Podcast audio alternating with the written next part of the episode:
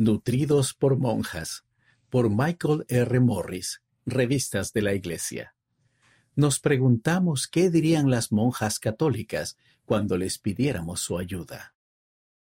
Mi compañero y yo estábamos entusiasmados por abrir un nuevo sector para la obra misional en un pequeño pueblo en el altiplano, en la región oeste de Guatemala. Sin embargo, poco después de nuestra llegada, los líderes y miembros de las iglesias locales comenzaron a difundir historias descabelladas sobre nosotros y como resultado la gente comenzó a temernos. Pero el elder Todd Hinkins y yo permanecimos optimistas, especialmente después de que tres familias accedieran a asistir a un programa de puertas abiertas sobre la iglesia. Para ayudarles a conocer el Evangelio, planeamos mostrarles filminas sobre la restauración.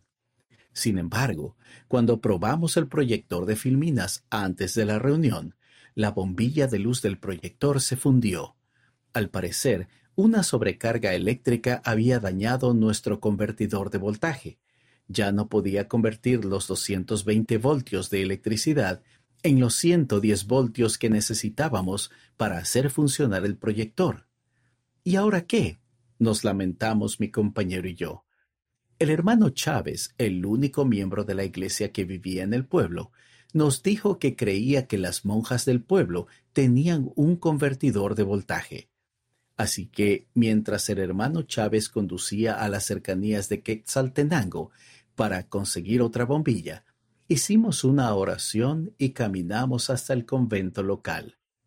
Llamamos a la puerta, nos presentamos y explicamos nuestro dilema, preguntándonos qué dirían las hermanas. Sin dudarlo, nos dieron su convertidor y nos desearon lo mejor. El hermano Chávez no tardó en regresar y llevamos a cabo nuestra reunión.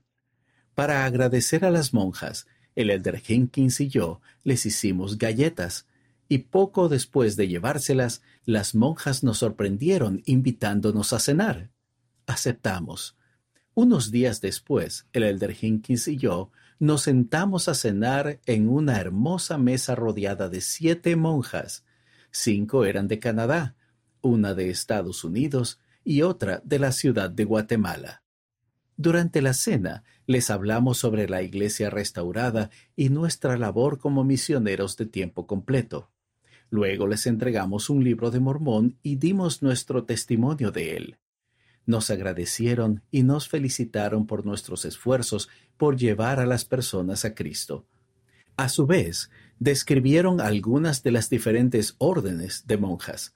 Luego nos hablaron de sus labores y de su adaptación a la vida en el altiplano.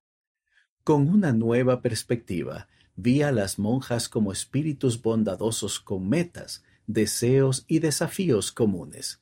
Servían a los demás, se sacrificaban por su fe y dedicaban su vida a Dios. ¿Y nuestra cena?